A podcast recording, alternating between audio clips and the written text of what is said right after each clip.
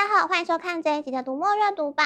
这本大家读最久，我是李丢北，我是爱丽丝。爱丽丝，你说你是哪一队的？什么哪一队的？以你的智商，果然没有办法跟上我的频率。我上个月好不容易跟着读墨八周年庆一起报复性阅读 PK 赛，可是我们这一队居然输了。原来是讲这个，我是说啊，这种比赛就是得失心不要放太重，不是吗？就算没有得名，你也难得看了很多好书啊，这才是阅读马拉松最重要的意义呀、啊。你少来，会说这种风凉话的人，一定就是人生胜利组。我才没有！你看，像前几个月我们的推理马拉松，大家都在追的马丁贝克系列，就是全新的世界啊。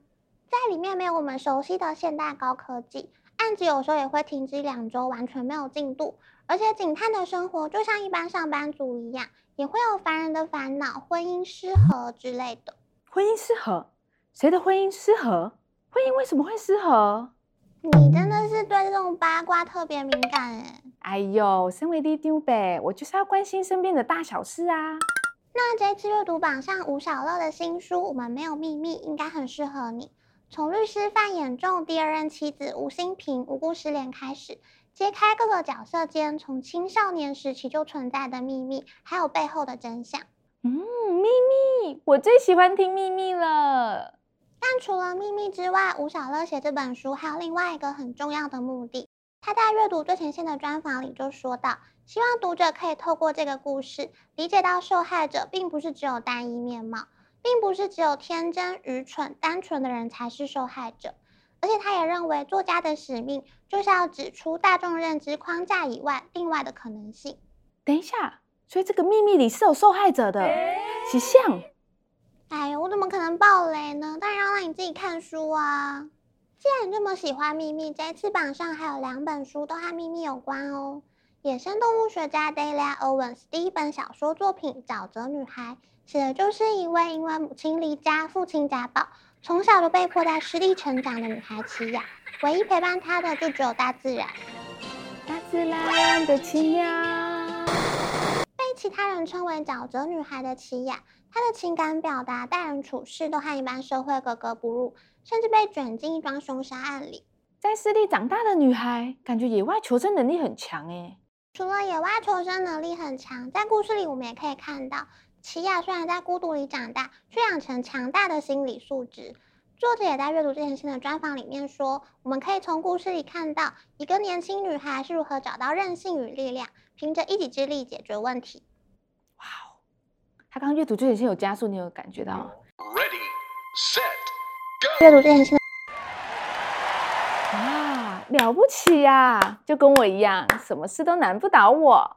你真的是自信心爆棚哎！那当然，我什么没有，自信心最多了。好哦，那你猜猜另一本《雾中的男孩》里面是什么样的秘密？你这个范围太大了吧？根本是强人所难。反正一定是跟男孩有关系啦。好哦，算你猜对。雾中的男孩讲的是二十年前厄兰岛的一场大雾里，六岁的男孩燕斯在森林里失踪，再也没有回来。他的母亲一直走不出这个悲剧，离婚之后只能靠救济金生活。但有一天，却有人寄来当年燕斯失踪时穿的一只凉鞋。你这样子讲，我觉得我背后都要起大雾了。好啦，不然来点轻松的。上个月我们有阅读马拉松，这个月我们也会陆续推出两档阅读马拉松。既然上个月都参加了，这次也可以继续接力跑下去啊！拜托，我都还在眼睛酸、肩膀痛，你不知道休息是很重要的吗？不是啊，你每周都在说自己少女心，好罗曼史马拉松不追一下可以吗？除了读者很爱的黑杰明、蔡小雀，前阵子石启云的《陌上飞花袭人飞》系列也上架完结篇啦。王爷与王国公主之间甜中带暖又虐心的故事结局终于大揭晓了。还有蝴蝶的申苑月，朝廷宠臣和七品小官的大龄闺女，因为日子赐婚成为夫妻。原本感觉是乱点鸳鸯谱，但他们两个之间却开始产生化学反应，演变成上下两侧厚厚的罗曼史。我觉得这些作者实在是想象力丰富诶，谈个恋爱要考虑角色特性，还要符合古代时空背景，实在是不容易呀。难怪我的书都还没写出来。你的问题应该不是只有想象力而已吧？除了古代爱情故事，马拉松里当然也有现代罗曼史，像是静水的《Beautiful》，男主角颜值满分，但是个性孤僻，奉命进公司抓内贼。但是进公司第一天就碰上了因为脸上有大片胎记，以前在学校被霸凌的学姐。哦，难道是办公室恋情？哦，果然很现代。你看看我，我每天的青春都耗在办公室里。拜托，坐在办公室又不是只有你一个，不要找借口不看书啊。接下来我们还有一档经典马拉松，经典作品总该看过几本吧？哈，你不要小看我好不好？我还真没看过几本。不过没关系，你说几本给他们听听。经典马拉松大要文学经典，像是今年碰上百年名旦的张爱玲，一系列作品都推出了纪念版本。还有高阳的胡雪岩系列，当然也是必读。还有上次我们提过恐怖大师史蒂芬金难得不恐怖的《四季》，日本推理经典横沟正史的本证杀人事件，奇幻路线的武神传说，为爱朗读的原著，我愿意为你朗读。这些通通都是经典啊！那你随便讲个几本，你讲这么多本是怎样啦？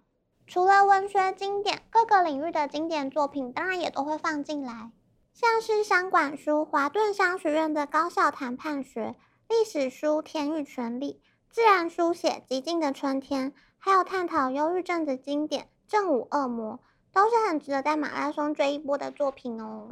说到忧郁症这件事情啊，我觉得真的要好好重视一下。你别看我平常散播欢乐、散播爱，我有什么苦闷，我都是自己承受、自己面对啊。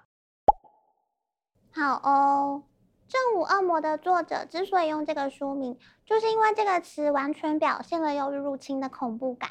而且，忧郁症和痛苦不一样的地方是，它像是站在阳光下的恶魔。你明明就知道他在那里，也清楚所有的来龙去脉，但却无法因此感觉轻松一些。这真的是以前不太会讨论的议题耶。幸好最近大家开始慢慢重视，大家要像我一样关心身边的人，好好理解身边的人，少一个李长伯，也许就能少一些些悲剧哦。还有声音耶！这次阅读榜有谜团背后的真相、少女心的罗曼史，还有满满满满的各种经典，大家赶快来追一下阅读进度吧！除了试读买书，也别忘了按赞、分享。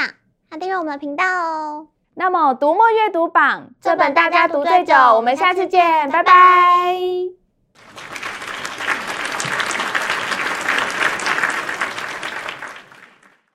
你知道我们有读者留言是为了你才来看影片的吗？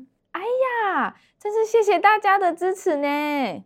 你怎么突然变谦虚了？吼，你真是不懂我，我本来就是礼义廉都爆表的人呐、啊。